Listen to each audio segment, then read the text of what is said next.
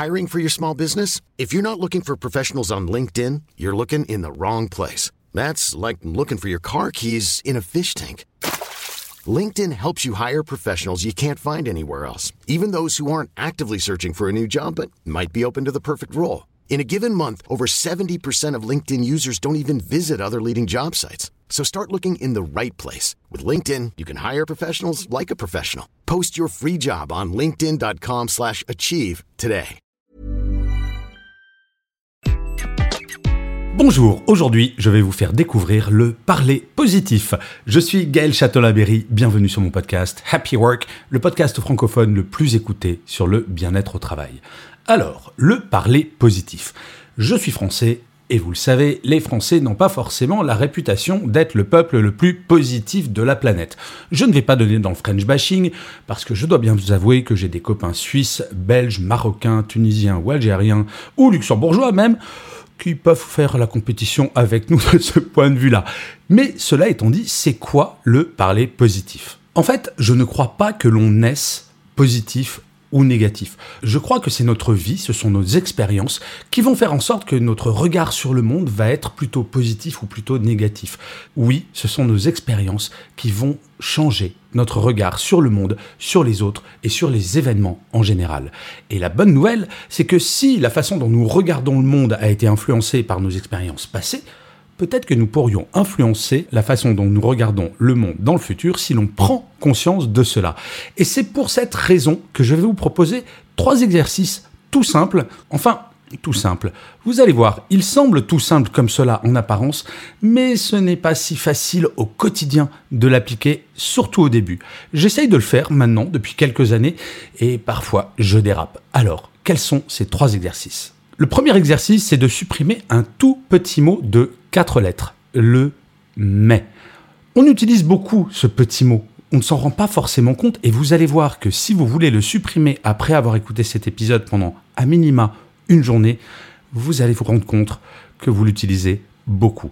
Alors pourquoi ce petit mot mais est si négatif et qu'il faut l'éradiquer de notre façon de parler? Prenons un exemple. Vous avez un enfant qui a régulièrement 5 sur 20 de moyenne en mathématiques. Un jour, il revient chez vous et, miracle, il a 10 sur 20. Il a doublé sa note. Le truc incroyable. Eh bien, un certain nombre de personnes vont regarder la note, regarder où il se situe dans la classe, et au lieu de dire bravo, t'as doublé ta note, vont dire bon, c'est bien, t'as eu 10, t'as eu la moyenne, mais tu es toujours dans le dernier quart de la classe. Ce petit mais va effacer tout le positif que l'on envoie. Car je le rappelle, le cerveau humain est trois fois plus sensible au négatif qu'au positif. Le mais va supprimer tout le positif que, à l'origine, vous avez voulu envoyer. C'est comme si un collègue vous remet un dossier, vous lui dites c'est bien, mais je pense que la conclusion on aurait pu faire mieux. En fait, la personne ne va se focaliser que sur la conclusion. Parfois, il faut apprendre à dire juste c'est bien. Pas de mais, rien, rien d'autre, juste c'est bien. Le deuxième exercice, c'est de supprimer ce que j'appelle le pseudo-positif. Prenez un anglo-saxon versus un francophone.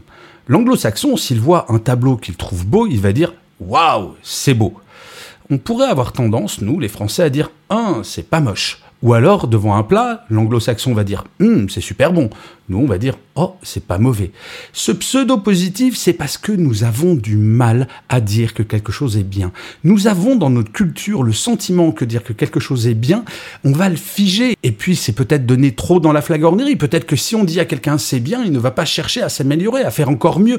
On se dit toujours que tout peut être toujours mieux. Eh bien, je vais citer une grande philosophe, ma grand-mère, qui disait très souvent le mieux est l'ennemi du bien. Ce qui veut dire que de temps en temps, eh bien oui, il faut se contenter de ce que l'on a fait parce que c'est de qualité et ne pas se flageller avec des orties fraîches en se disant j'aurais pu faire mieux. Dans l'absolu, on peut toujours faire mieux, mais parfois, juste admettre que c'est bien, point, sans mais, sans rien d'autre, ça fait du bien à nos petites têtes. Et enfin, le troisième exercice, là c'est assez simple, très honnêtement, c'est s'habituer chaque jour à faire des compliments à vos collègues, à votre manager, à vos équipes. Encore une fois, nous n'avons pas l'habitude de le faire Parce que depuis que l'on est tout petit, comme je le rappelle souvent, on souligne en rouge les fautes. Eh bien, il faut apprendre à souligner en vert de temps en temps. Dire à un collègue, j'ai bien aimé, j'ai vraiment trouvé ça super ce que tu as dit pendant la réunion, ou ce contrat, bravo de l'avoir signé. De faire un compliment tout simple, mais pas forcément de faire un mail de 40 pages un compliment informel à la machine à café ou pendant un déjeuner. Ça ne mange pas de pain et vous allez voir que petit à petit, les gens voyant que vous faites des compliments vont vous en faire à vous également. Et ça va nourrir le positif. Je ne sais pas si ça vous est déjà arrivé, moi dans ma carrière ça m'est arrivé d'être dans des équipes parfois qui étaient totalement négative. Il n'y avait aucune onde positive, jamais un compliment, il y avait toujours des mais. Et puis on se mettait une sorte de pression permanente pour toujours faire mieux, faire mieux, faire mieux. Et au final, plus personne n'avait le moral. Et quand personne n'a le moral, quand tout le monde est négatif, au final, ce sont les résultats qui s'en ressentent. Oui, ces trois points, je vous l'affirme, c'est au service de la performance. C'est bien connu, quand on est bien dans notre tête, on est beaucoup plus créatif, beaucoup plus reposé psychologiquement et beaucoup plus efficace. Donc encore une fois, tout le monde a intérêt à adopter ces petits trucs qui vont changer, vous allez voir, votre quotidien. Je vous remercie mille fois d'avoir écouté cet épisode de Happy Work ou de l'avoir regardé si vous êtes sur YouTube. N'hésitez surtout pas à vous abonner sur votre plateforme préférée. Cela vous prend deux secondes. C'est extrêmement important pour que Happy Work dure encore très longtemps. Et en plus, de vous à moi, ça me fait super plaisir. Je vous dis rendez-vous à demain et d'ici là, plus que jamais, prenez soin de vous. Salut les amis.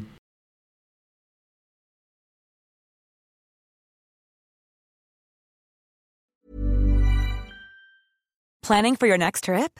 Elevate your travel style with Quince. Quince has all the jet setting essentials you'll want for your next getaway, like European linen, premium luggage options, buttery soft Italian leather bags, and so much more.